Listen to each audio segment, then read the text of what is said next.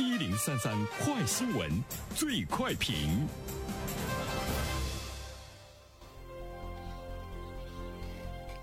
焦点事件快速点评：近日，一则探访某老字号餐饮企业的视频呢，引发了关注。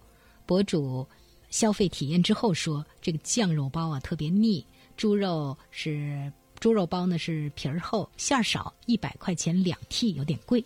面对吐槽，这家老字号坐不住了，发声明称视频呢是侵犯了名誉权，要求有关微博账号和制作人员道歉，并且表示已经报警。针对这样一条新闻呢，有请我们的评论员袁生。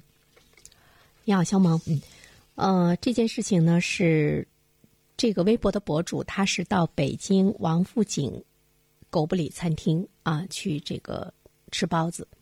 那么现场呢，这个实地进行了拍摄。那么同时呢，他的这个微博呢也被北京本地的资讯博主“北京人不知道北京的事儿”转发。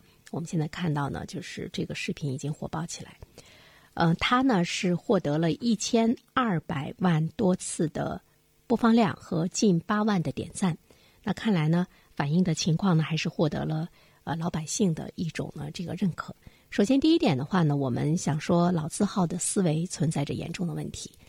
呃，老字号狗不理包子呃这家看到了这个消费者的反应之后呢，没有先去检查自身的原因。我们看到它有两个表现。一个呢，就是说你侵犯了我的名誉权，你要给我呢进行道歉。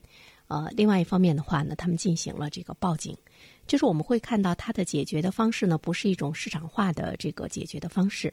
呃，我觉得任何一个产品在市场上有了不良的反应之后呢，从商家的角度上来说，恐怕呢，首先要去想我的产品。存在着一些什么样的问题？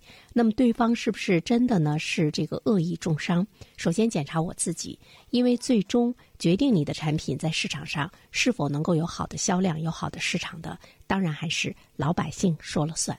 老百姓是用。手投票还是用脚投票，那么跟他们自身的体验呢是有着非常大的关系。所以说，无论你是一个老字号，还是呢你是一个新字号，你的这个产品在市场上的检验者，最终呢是老百姓。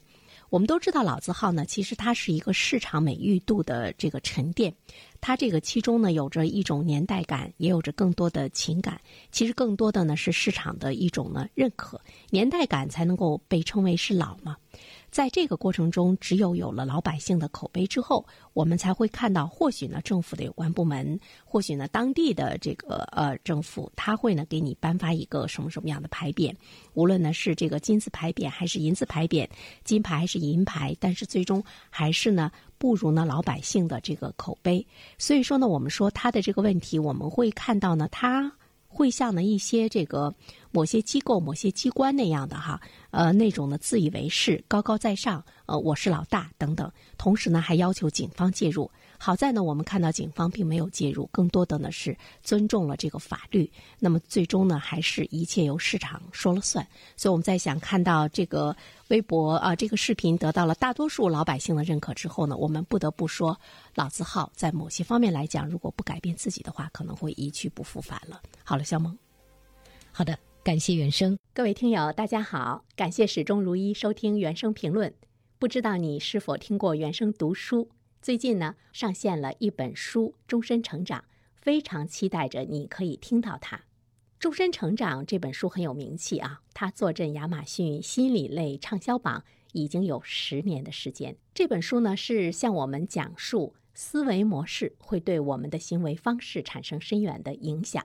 可以决定我们成为什么样的人，它颠覆了传统成功学的观念。您可以搜索“原声解读终身成长”，就可以听到喽。谢谢你。